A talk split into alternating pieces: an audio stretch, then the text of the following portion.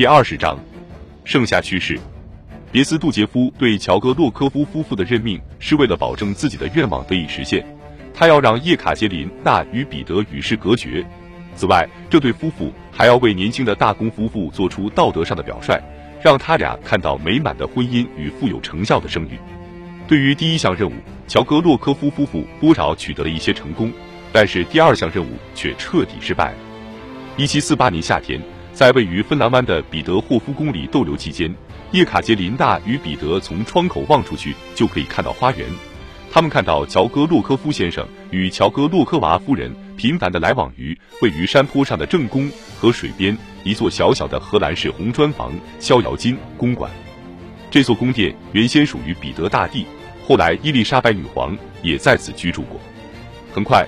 大公夫妇发现乔戈洛科夫夫妇一而再、再而三地来回于两地之间，这同乔戈洛科夫先生一桩隐秘的风流韵事有关。叶卡捷琳娜的女侍臣玛利亚·科舍列娃怀上了他的孩子。现在，乔戈洛科夫夫妇俩面临着毁灭性的灾难，这正是他在高处窗口热情观望的那两个年轻人梦寐以求的大好机会。别斯杜杰夫要求对大公夫妇实施不间断的监视。作为彼得最主要的监视者，乔戈洛科夫先生只能就寝在大公的套房里。怀有身孕的乔戈洛科娃夫人在缺少了丈夫的陪伴之后，就转而要求玛利亚·科舍列娃要么就睡在他的床上，要么就在他旁边的一张小床上就寝。据叶卡捷琳娜的回忆，科舍列娃是一个魁梧、愚蠢、笨手笨脚的姑娘，不过她长着一头漂亮的金发，皮肤也非常白皙。早上。乔戈洛科夫先生来叫妻子起床的时候，看到玛利亚衣冠不整地躺在妻子身旁，一头巾发散在枕头上。对丈夫的爱从未产生过怀疑的妻子，丝毫没有觉察到丈夫异样的反应。当叶卡捷琳娜身染麻疹的时候，乔戈洛科夫先生终于找到了机会。他说服妻子相信自己有责任日日夜夜守在叶卡捷琳娜的病榻前照顾她，还要确保医生、女侍臣。或者其他任何人不会给女大公捎来违禁的消息。这样一来，他乔戈洛科夫先生就有充足的时间同科舍列娃小姐厮混在一起了。几个月之后，乔戈洛科娃夫人产下了他们的第六个孩子。这时，玛利亚·科舍列娃也越来越清晰地显示出怀有身孕的迹象。一接到消息，伊丽莎白便将仍旧蒙在鼓里的妻子召了回去，向她挑明了事实。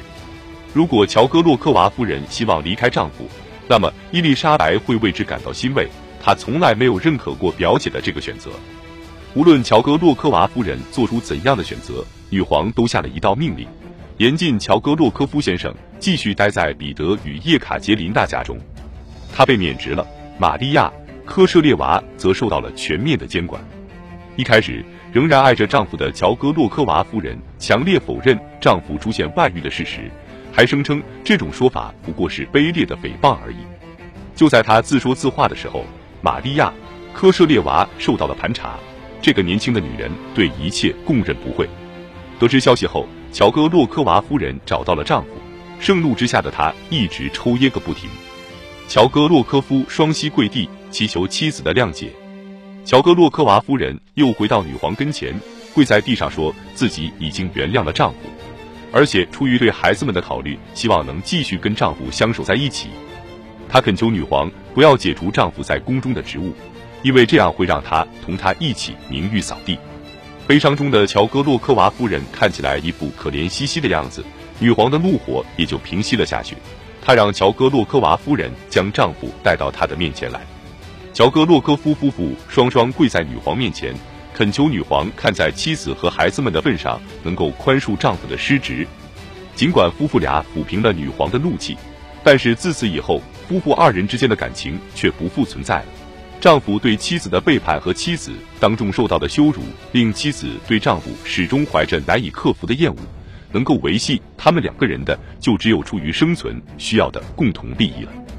事情从开始到结束，也就只用了五六天的时间。彼得与叶卡捷琳娜及所有随从对期间每个钟头里的详细情况了如指掌。所有的人当然都希望看到这对看门狗被赶走，然而最终却只有年轻的孕妇玛利亚·科舍列娃落得个被赶走的下场。乔戈洛科夫夫妇都留了下来，而且仍旧大权在握。尽管如此，叶卡捷琳娜还是写道：“此后再也没有人跟我提起任何堪称典范的美满婚姻了。”这个夏季剩下的时间里，大家都相安无事。离开彼得霍夫宫之后，叶卡捷琳娜同彼得又转迁至位于附近海湾的奥拉宁巴姆宫。一路上，尚未从不光彩的外遇事件中恢复过来的乔戈洛科夫夫妇，也没有再对此次移驾和大公夫妇同其他人的谈话继续施加平日里那种严格的管制了。叶卡捷琳娜可以随心所欲的生活了。我获得了难以想象的自由。凌晨三点之前，我就会醒来，独自穿衣打扮一番，给自己从头到脚都披挂上男人的衣装。这时，一位老猎人已经端着枪在等我了。我们扛着来福枪，步行穿过橘子园，一直走到了停在海湾里的渔船跟前。他、我、一条短毛猎犬和一位给我们带路的渔夫一道坐上小船。我打着奥拉宁巴姆河道两岸芦苇丛里的鸭子。这条一英里长的河道径直通向海湾。我们经常把船划出河道，有时会在大海上碰到坏天气。大公会在一到两个小时后才加入进来，因为出门之前他总是要吃点早餐。十点钟我回到了房间，更衣后就开始享用午餐，之后会休息一会儿。到了下午，要么看着大公举办音乐会，要么我们一起出去骑骑马。在这个夏季，骑马成了叶卡捷琳娜的头号爱好，但是她不得跨坐在马背上。因为伊丽莎白相信这样会致使女性不孕不育。不过叶卡捷琳娜给自己设计了一个侧坐马鞍，这样她就可以随心所欲地坐在上面。这个英式侧鞍上装有一个活动鞍环，在当着乔戈洛科娃夫人的面出发时，女大公规规矩矩地坐在一侧。一旦逃离乔戈洛科娃夫人的视线，她就转动鞍环，把一条腿跨过马背，在马夫的引导下像男人一样驰骋起来。当马夫被问及女大公是如何疾行的，他们就会如实禀告说，按照女皇的旨意坐在女士马鞍上。只有在确定完全无人旁观的情况下，叶卡捷琳娜才会把一条腿跨过马背。